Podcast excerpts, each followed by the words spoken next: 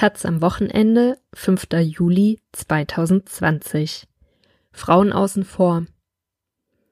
Im Bundestag sollen künftig weniger Abgeordnete sitzen und eigentlich mehr Frauen. Doch angesichts des Streits über die Wahlrechtsreform wird die Parität zum Nebenaspekt. Mal wieder. Von Patricia Hecht und Anja Meyer. November 2018. Angela Merkel klingt ungewohnt feministisch. Die Quoten waren wichtig, aber das Ziel muss Parität sein, fordert die Kanzlerin beim Festakt zu 100 Jahren Frauenwahlrecht. Im magentafarbenen Jackett steht Merkel im Lichthof des Deutschen Historischen Museums in Berlin. Parität überall, ob in der Politik, der Wirtschaft, der Verwaltung, der Wissenschaft oder im kulturellen Bereich, bekennt sich Merkel vor mehr als 350 Gästen zu gleichberechtigter Teilhabe. Gerade angesichts des geringen Frauenanteils von nur noch 31,2 Prozent im Deutschen Bundestag sei klar, wir müssen hier neue Wege beschreiten. Parteiübergreifend herrscht unter Politikerinnen zu diesem Zeitpunkt Einigkeit. Neben Grünen-Chefin Annalena Baerbock und Familienministerin Franziska Giffey, SPD, will auch die damalige Justizministerin Katharina Barley eine Erhöhung des Frauenanteils im Bundestag und den Länderparlamenten. Der Zeitpunkt ist günstig. Der Schwung der Wahlrechtsreform, die ohnehin ansteht, soll genutzt werden, um auch die Parität gesetzlich zu verankern. Siegesgewiss, so ist die Stimmung. Freitag, 3. Juli 2020.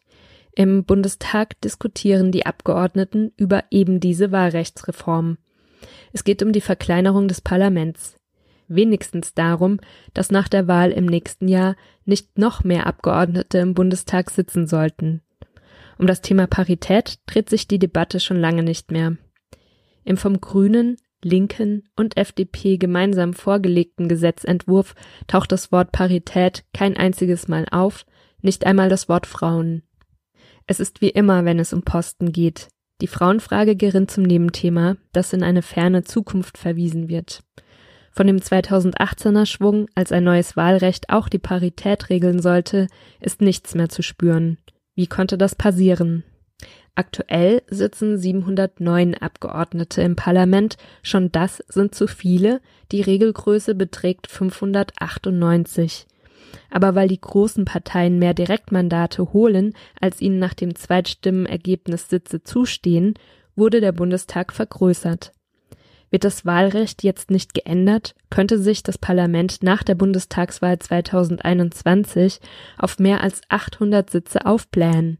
Die fatale Botschaft, Während das Land Corona-bedingt in eine tiefgreifende Krise steuert, genehmigen sich die Volksvertreterinnen noch ein paar Dutzend Mandate obendrauf. Die Fraktionen sind beim Thema Wahlrechtsreform zerstritten. Die Koalitionsparteien CDU und SPD können sich auf keinen gemeinsamen Gesetzentwurf einigen. Als läge das Thema nicht schon seit drei Jahren auf dem Tisch, machte die Union erst am Dienstagabend einen Minimalvorschlag, den nicht einmal ihre eigenen Vertreterinnen richtig erklären konnten. Der Gesetzentwurf von FDP, Grünen und Linken sieht vor, die Zahl der Wahlkreise von derzeit 299 auf 250 zu reduzieren. Die Größe des Parlaments soll im Gegenzug von derzeit 598 Sitzen leicht auf 630 erhöht, eine weitere Steigerung jedoch unterbunden werden. Der Entwurf wurde vom Bundestag in erster Lesung beraten, im Innenausschuss gab es eine Anhörung von Fachleuten, der Entwurf wurde als fair und verfassungskonform eingestuft Union und SPD blockierten den Entwurf aber am vergangenen Mittwoch im Innenausschuss und erklärten plötzlich, es gebe noch Beratungsbedarf. Im politischen Berlin wird gemunkelt, die Fraktionsführungen hätten befürchtet, dass einige ihrer eigenen Abgeordneten für den Gesetzentwurf der Opposition stimmen könnten. So satt haben manche das unwürdige Schauspiel. In der einstündigen Debatte geht es am Freitagnachmittag dann hoch her. Die Opposition ergreift ihre Möglichkeit der Regierungskoalition, deren Selbstblockade fortzuführen. Tatsächlich muss Carsten Schneider, immerhin parlamentarischer Geschäftsführer der SPD, einräumen, dass seine Fraktion der Vorschlag der Union bis zu dieser Minute nicht schriftlich vorliegt. Höhnisches Gelächter von den Oppositionsbänken, der Vorgang lässt tief blicken. Der FDP-Innenexperte Konstantin Kuhle sagt hörbar genervt, die Uneinigkeit von SPD und Union sei hier eindrucksvoll gezeigt worden. Damit ist die Sache tot. Das Thema Wahlrechtsreform müsse endlich abgeräumt werden. Kuhle beantragt deshalb, den Vorschlag der Opposition erneut auf die Tagesordnung zu setzen. Dazu kommt es nicht. Nach der Geschäftsordnung wäre für eine Abstimmung eine Zweidrittelmehrheit der anwesenden Abgeordneten erforderlich gewesen. Der linke Politiker Friedrich Strätmanns wirft der Union taktische Spielchen vor. Wenn wir nichts unternommen hätten, hätten sie gar nichts unternommen, sagt Strätmann. Das Verhalten von Union und SPD sei der Bedeutung des Themas nicht, nicht angemessen. Auch Britta Haselmann von den Grünen geißelt die Verzögerungstaktik der Großen Koalition. Wir haben einen Vorschlag gemacht. Sie finden nicht die Kraft, gemeinsam einen zu machen. Der CSU-Abgeordnete Michael Frieser, Mitglied im Geschäftsordnungsausschuss, kanzelt die Grüne im Bescheidwisserton ab.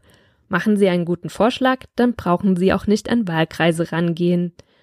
Bei der letzten Bundestagswahl hatte Friesers CSU alle Wahlkreise direkt gewonnen.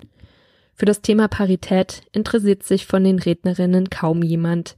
Einzig die SPD-Abgeordnete Leni Breimeyer betont den Anspruch ihrer Fraktion auf paritätische Listen im Reißverschlusssystem. Die Lebenserfahrung von Frauen gehöre in dieses Parlament. Ein Parlament mit 30 Prozent Frauen ist falsch. Vor eineinhalb Jahren wirkte es noch so, als könne und werde es keine Wahlrechtsreform ohne Parität geben. Eine interfraktionelle Gruppe von Frauen machte sich daran, einen gemeinsamen Antrag für eine Kommission einzubringen, die sich mit dem Thema Mehr Frauen in den Bundestag beschäftigen sollte. Doch schnell bröckelte die Übereinstimmung, wie Parität erreicht werden kann und was sie genau bedeutet. Zunächst konnten die FDPlerinnen in ihrer Fraktion den Antrag auf die Kommission nicht durchsetzen.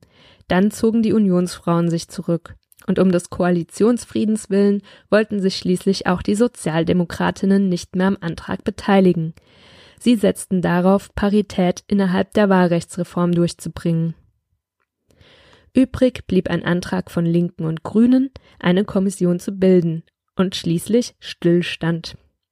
Die SPD-Abgeordnete Josephine Ortleb verweist im Gespräch mit der Taz auf die Haltung der Unionsfrauen. Sie hoffe, sagt das Mitglied im Familienausschuss, dass bei allem, was jetzt beim Thema Wahlrechtsreform noch kommen mag, sich auch die Unionsfrauen dafür einsetzen. Ohne sie geht es nicht. Für die SPD sei die Parität ein genauso wichtiges Thema wie die Größe des Parlaments. Eine Bitte der Taz um Stellungnahme an die Frauenunion blieb unbeantwortet. Was die Frauen und ihre Repräsentanz betrifft, sind die mutigen und siegesgewissen Forderungen also der Frustration gewichen. Das Patriarchat steht, formuliert es die frauenpolitische Sprecherin der Linksfraktion im Bundestag, Cornelia Möhring. Sie kündigt an, ich stimme für keinen Antrag, in dem Parität nicht vorkommt. Der Deutsche Frauenrat findet das richtig.